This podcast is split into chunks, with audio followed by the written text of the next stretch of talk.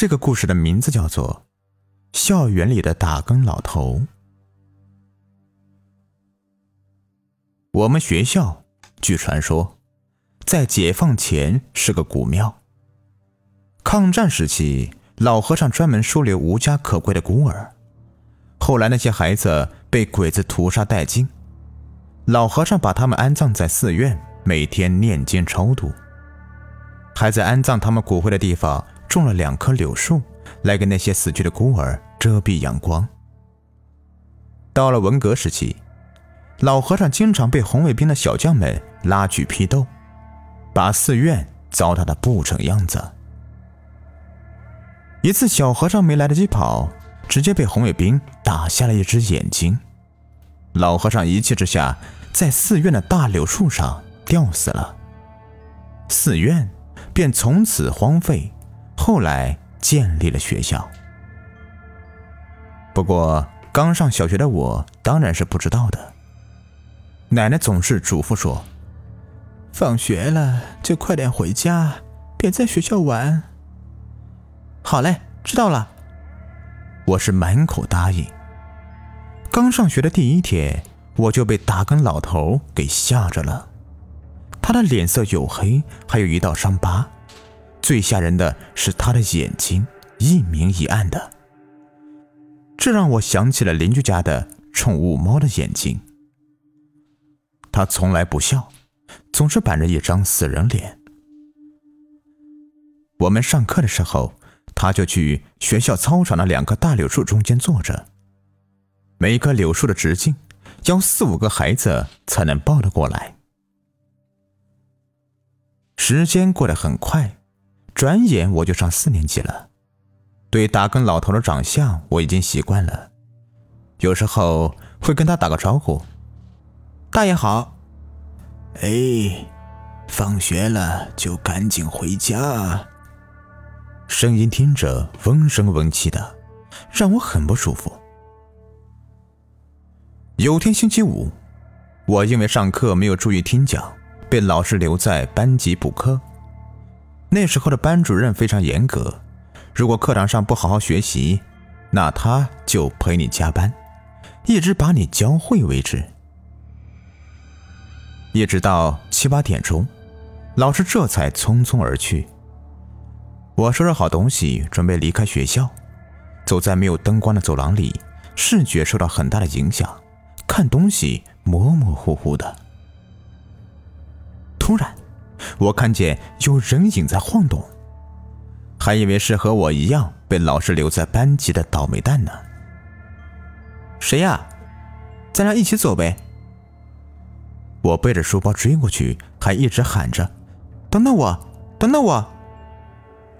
突然，我前面出现了一道手电光，然后我就不敢再喊了。天都黑了。不回家，在学校喊什么？快点回家！打更老头正拿手电赶着我走。不是，我刚才看到有人过去了。哪有人呢？刚才是我听见你喊才过来的。赶紧回家吧。那老头的脸在手电的照射下更显得阴森恐怖。哦，我赶紧回家。毕竟这么晚了还待在学校里面，回家以后少不得被父母收拾一顿。回到家，前思后想，我觉得有些不对劲儿了。好奇心让我发现了打更老头的话有问题。黑影是往楼下走，我也是往楼下走。打更老头说是听见我的声音上楼，那黑影就不可能是他。如果不是他的话，那他应该看见的黑影是谁呀？不过，这跟我现在没有关系。吃过晚饭，一直看电视到深夜，再美美的睡上一觉，不用担心明天会被老爸喊起来上学，是学生时代最幸福的事情了。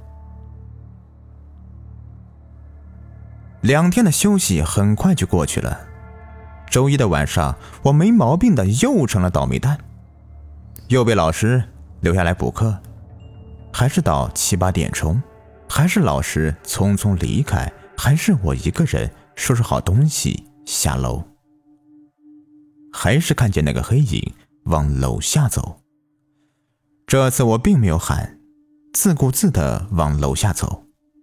不过，走到一年级门口的时候，走廊两边挂着画像的眼珠子竟然动了一下。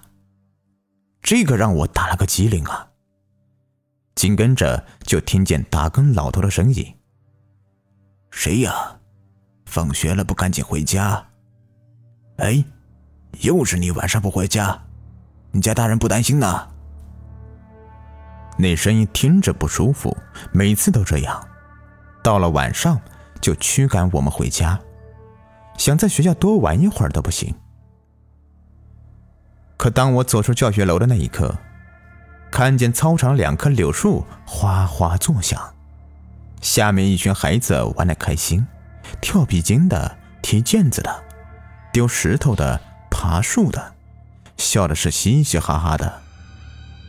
我有心上去想和他们玩一会儿，看什么看？赶紧回家！打更老头总是这样驱赶着晚上在学校贪玩的孩子。哎，我应了一声，跑出了学校，就偷跑回操场，躲在暗处仔细观察。打更老头拿着白帆朝那些孩子喊道：“是神归庙，是鬼归坟，哪里来的回哪里去吧，回去吧。”回去吧。我揉揉眼睛，一群玩耍的孩子竟然瞬间消失了，就像从来没有出现过一样。大根老头看向我的方向，说了句：“看啥看呢？赶紧回家去吧。”又是周一，我上学就没有看见大根老头，听说他病了。我的小心思就动了，对于未知世界的好奇，每一个孩子都有要去探索的欲望。那天我躲在厕所，等代替打更老头的体育老师检查完教室，我蹑手蹑脚的跑了出来。突然，前面两个人影吓了我一跳，仔细一看，是班级的死党金磊和马鹏。你们还没走呢，我捂着胸口没好气的说：“来，在学校玩一会儿就走。”金磊捏着鼻子说：“哎，你们发现没有，咱们学校到了晚上，走廊里的画像会笑啊。”马鹏神秘的说道：“我早就发现了，今天就是想趁着他跟老头不在，好好看看呢。”我自豪的说道。趁着没人，我们三个来到一年级的教室门口，都朝画像看去，却见那画像的眼睛竟然一眨一眨的，嘴角微微上扬，在对我们微笑呢。那笑容阴森恐怖，嘴角竟然滴出鲜血来，让我毛骨悚然。惊磊尖叫着跑了，我和马鹏跟在后面。惊雷转过一个拐弯就看不见了。一年级教室门口离教学楼出口有一段距离，我们和惊雷也不过相差几步而已。惊雷是不可能那么快的就跑出教学楼的。惊雷呢？马鹏问道。我看着他的脸色渐渐变得惨白。惊雷，惊雷，我管不了那么多了。我希望通过我的大喊大叫能够引起体育老师的注意。突然，一个黑影在我眼前一闪而逝，又是他。我已经见过他三次了，虽然他很快，但是我肯定和前两次绝对是一个人。马鹏拍拍胸口：“哎呀，看见人了，我就不怕了。哎呀妈呀，吓死我了！”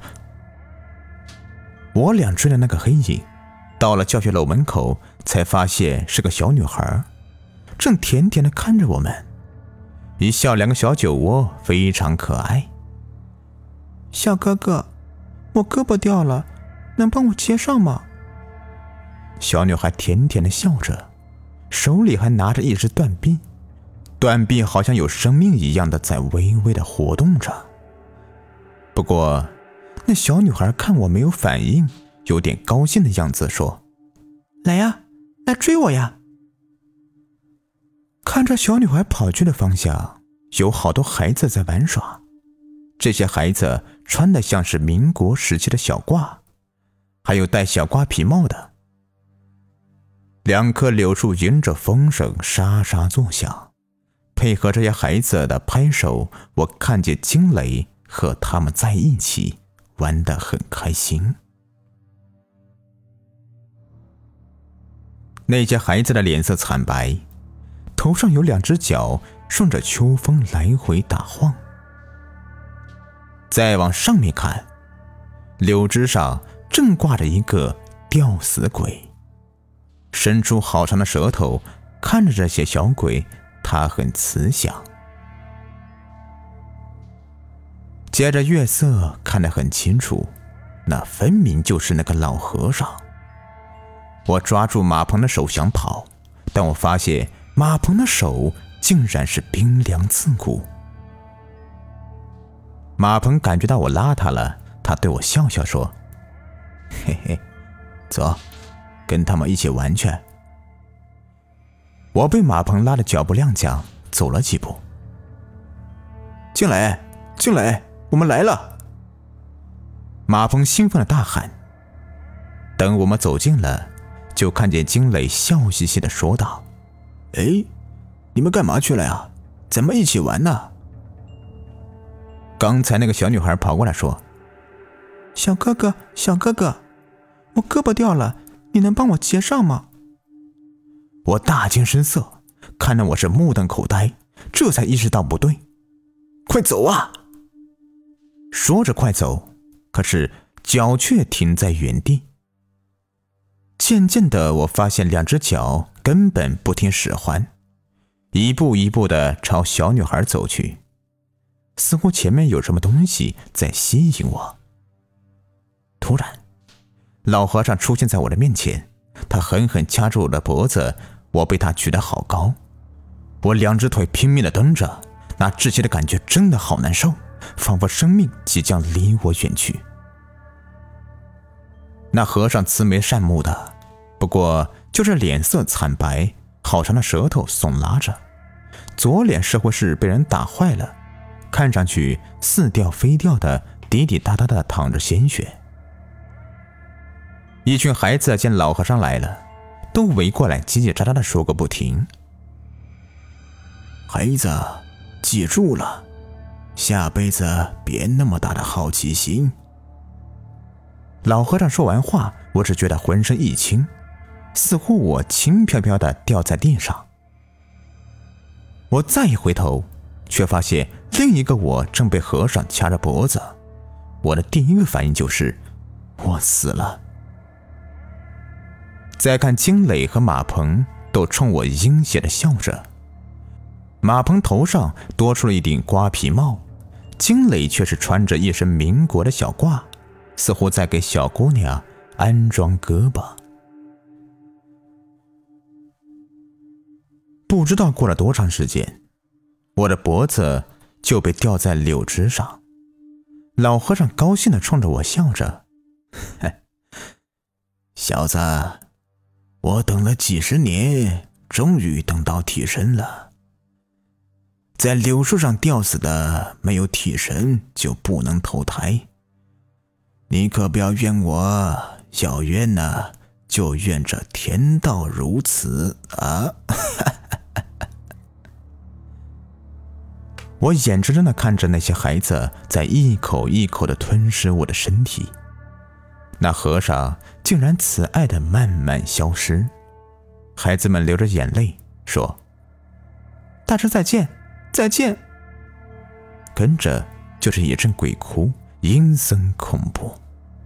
师傅，我才离开您一天，您就找到替身了吗？他还是个孩子，您为什么就不能够放过他呢？师傅，师傅，师傅啊！大根老头匆匆忙忙赶来，两只猫一样的眼睛散发亮光，配合着一声高过一声的咆哮，跪在地上磕头，如小鸡啄米。和尚只是慈祥的说了一句：“照顾好这些孩子。”便消失了。剩下的日子，我就这样被吊在柳树上，听着朗朗的读书声，看着在操场上面玩闹的同学，里面还有马鹏和惊雷的身影。原来，那天他们早就回家了，骗我来的不过是两个老和尚当年收留的小鬼。打更老头每晚给我点上三根香，摆上点吃的，说：“安守本心吧，有我在，你是找不到替身的。”打更老头照旧驱赶了那些晚上不回家的学生。我多么希望他再生一次病，再有个好奇心重的同学来探险，这样。我就能像和尚似的永远解脱了。可是，有打更老头在，恐怕永远不会有那么一天了。好了，这故事就说完了。如果您喜欢的话，别忘了订阅、收藏和关注我。感谢你们的收听。在节目的最后啊，给您推荐一个卖潮服、潮鞋的商家——辉哥潮牌工作室。